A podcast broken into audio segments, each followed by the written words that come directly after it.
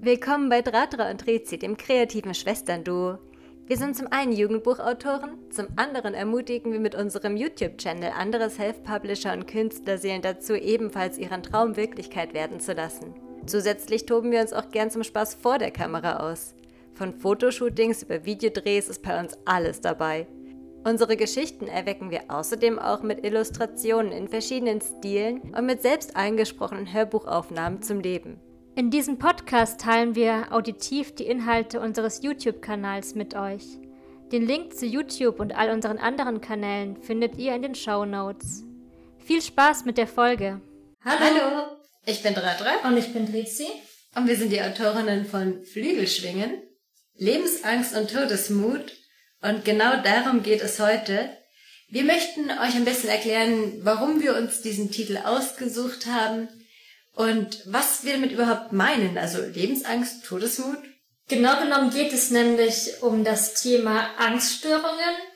Wir werden jetzt keinen psychologischen Vortrag halten, aber kurz vorweg wollen wir dann schon sagen, dass Angststörungen eigentlich eine der häufigsten psychischen Erkrankungen sind, gleich nach Depressionen. Und allgemein gibt es vier größere Formen, in die man diese Angststörungen einteilt oder sie unterscheidet. Das breit gefächertste Spektrum hat man bei der generalisierten Angststörung. Das sind wirklich Angststörungen, die einen in vielen Lebensbereichen beeinträchtigen. Dann gibt es noch die sozialen Angststörungen, die schränken einen vor allem im gesellschaftlichen Leben oder vor allem halt einfach auch im Umgang mit anderen Menschen ein. Was man dann doch auch meistens kennt, sind diese spezifischen Phobien. Das kann anfangen von einer Spinnenphobie bis halt wirklich Sachen, die einen halt noch, noch stärker einschränken. Und zuletzt dann einfach auch Panikstörungen. Also, wo dann jemand wirklich Panikattacken bekommt mit Atemnot und allem.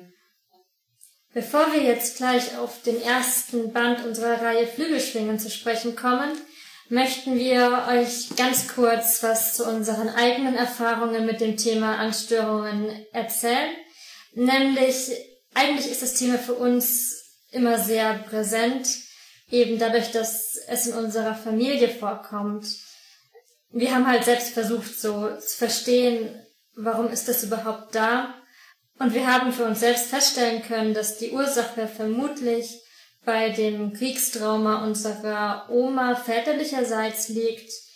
Diese war nämlich als zweijähriges Kind während des Zweiten Weltkrieges in einem Keller eingesperrt mit rund 300 anderen Menschen und nur sie, ihre Mutter und ich weiß nicht, so vielleicht drei andere Menschen haben von diesen 300 überlebt. Alle anderen sind bei dem Bombenanschlag, also es war in Potsdam, ums Leben gekommen.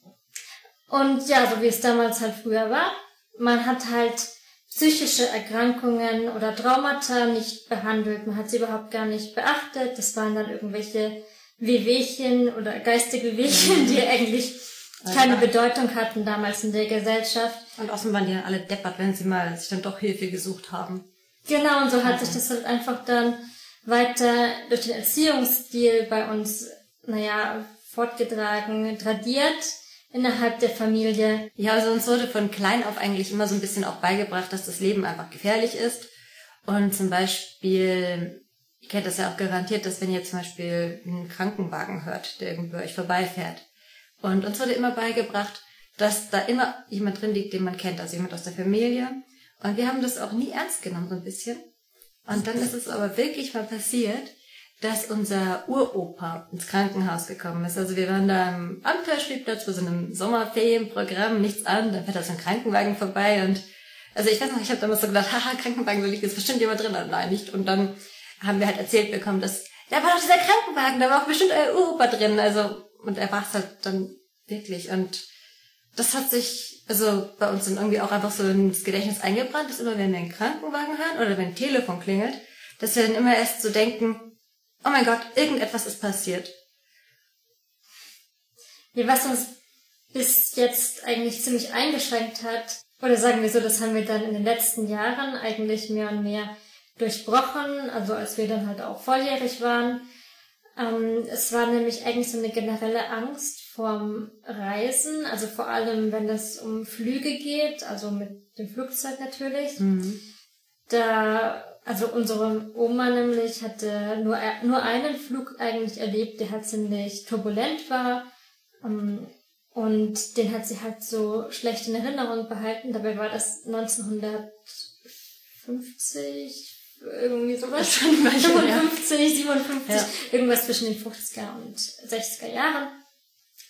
Aber uns wurde halt dann immer gezeigt, dass Fliegen und oder Reisen generell gefährlich ist. Wir haben immer irgendwelche Zeitungsausschnitte gezeigt bekommen, in denen halt berichtet wurde, dass irgendein Flugzeug abgestürzt ist. Und generell, wenn wir reisen wollten, wurde das immer so gehandhabt, als wäre das eigentlich was Negatives, als würden wir der Familie dadurch etwas antun, dass wir sie in Sorge versetzen und dass wir denen, also unseren Familienmitgliedern dadurch auf eine gewisse Weise emotional schaden. Und das haben wir dann halt erst die letzten Jahre, also so, sobald wir halt volljährig waren, nach und nach durchbrochen.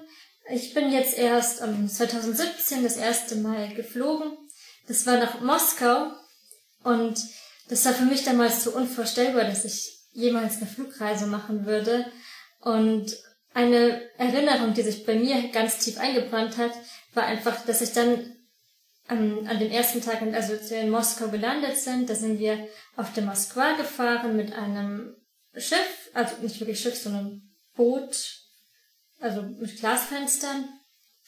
Und ich fand das einfach so faszinierend, dass ich jetzt jetzt naja, dass ich jetzt in Moskau bin, dass ich diese Flugreise hinter mich gebracht habe und jetzt wirklich Moskau, das so fern lag, sehen konnte. Und seitdem mache ich auch immer, wenn ich in Moskau bin, diese, diese Bootsfahrt auf der Moskwa.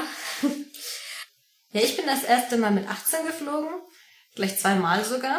Einmal bin ich da mit unserer Mama zu unserer Tante nach England geflogen und einmal wirklich, also wir haben ihr beigebracht bekommen, dass Flugzeuge generell immer abstürzen und dass wenn man schon so irrsinnig ist in ein Flugzeug steigt, dass man auch wirklich das Allerteuerste vom Teuersten nehmen muss, weil da ist die Wahrscheinlichkeit, dass der Tank vielleicht halb voll ist, noch ein bisschen gegeben. Ich bin mit einer Billig-Airline geflogen und dann bin ich zumindest in England angekommen und das war alles wunderbar. Und im selben Jahr bin ich dann auch in die Türkei geflogen und das war wirklich richtig toll. Also das muss ein ähnliches Erlebnis gewesen sein wie bei dir mit Russland, weil das war wirklich so, so weit weg und ich bin da auch nur mit einer Klassenkameradin hingeflogen, also wir waren zwei Mädels allein in die Türkei, also unser Papa ist durchgedreht, weil wir da auch wirklich so viel unternommen haben. Also wir sind zum Beispiel, also wir waren dann im Fünf-Sterne-Hotel und es war so ein richtiger Luxusurlaub, so das hatte ich mir vorher noch niemals gegönnt.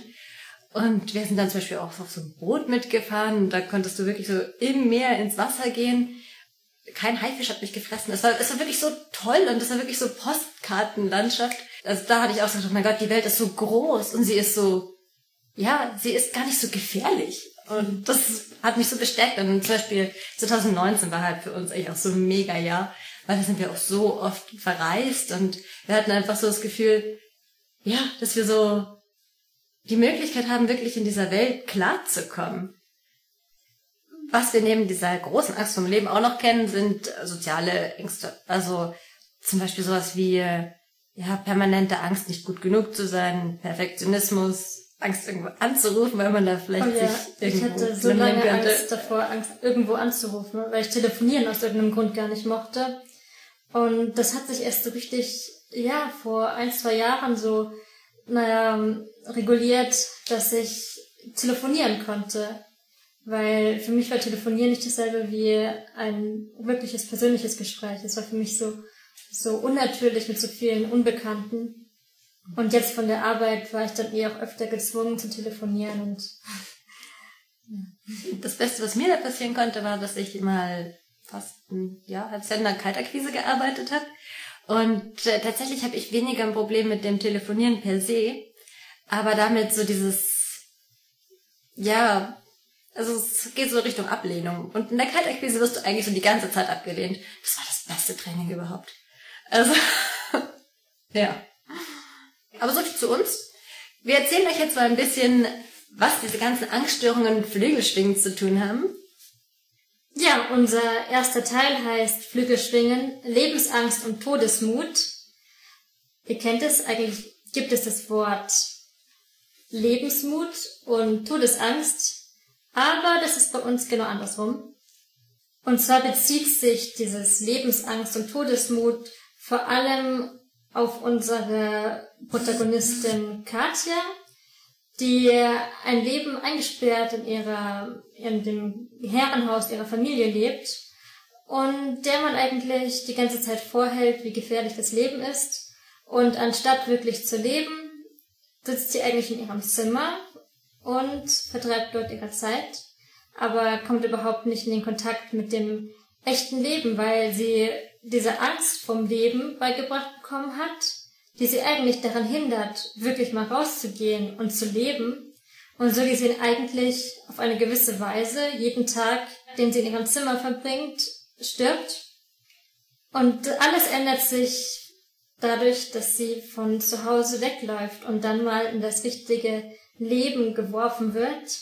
Und dieses Leben begeistert sie dann natürlich erst, weil, ja, sie merkt dann plötzlich, wie lebendig sie sich fühlt. Sie sie fährt Motorrad, sie geht mal weg und sie merkt halt einfach so, wow, das Leben, das ist ja richtig lebenswert.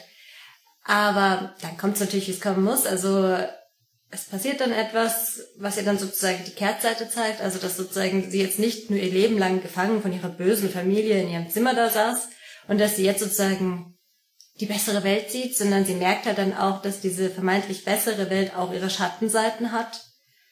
Und im Zuge dessen, also es passiert halt dann was Schlimmes, ein Spoiler, den wir jetzt hier noch nicht verraten möchten. Aber daraufhin gerät Katja dann wirklich in eine tief depressive Phase und sie versucht dann an der Stelle sich auch umzubringen. Und uns war es einfach wichtig darzustellen, dass es halt einfach so dieses, dass sie keine Angst vor dem Leben zu haben braucht und dass es absolut keinen Sinn für sie hat, dass sie sich aus Angst vor dem Tod umbringt. also ja, das Thema Selbstmord spielt in unserer Buchreihe auch eine Rolle.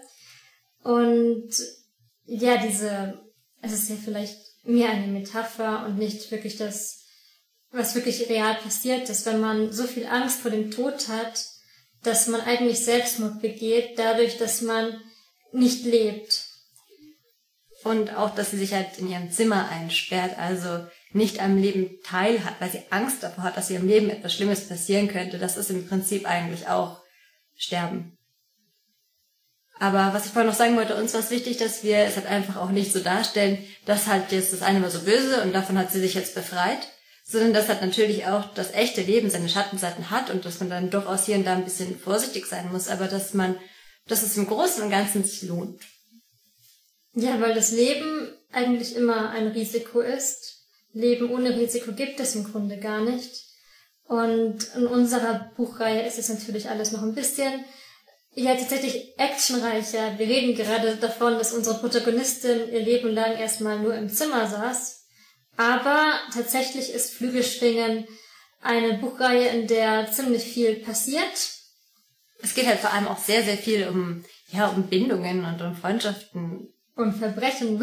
Ja. Ja, das Thema Angststörungen wird jetzt natürlich im ersten Band nicht komplett gelöst.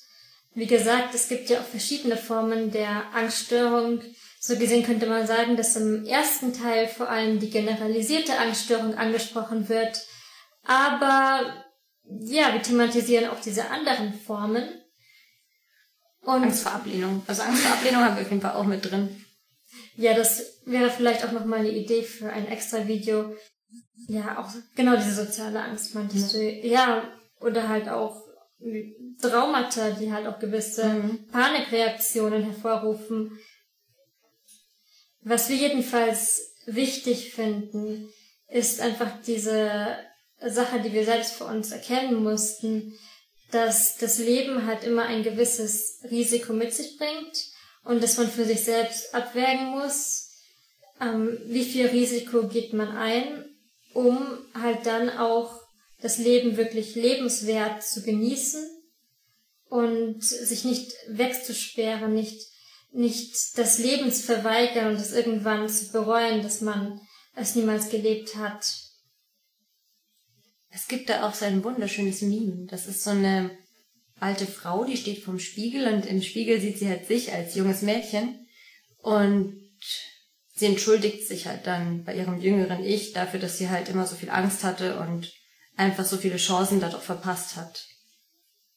Aber gerade auch diese psychologischen Themen, die sind uns einfach auch sehr wichtig. Also jetzt in dem Video haben wir jetzt über die Angststörungen geredet, aber das ist wirklich sehr komplex. Also wir haben ja jetzt schon angedeutet, dass Suizid immer mal wieder auch ein Thema ist.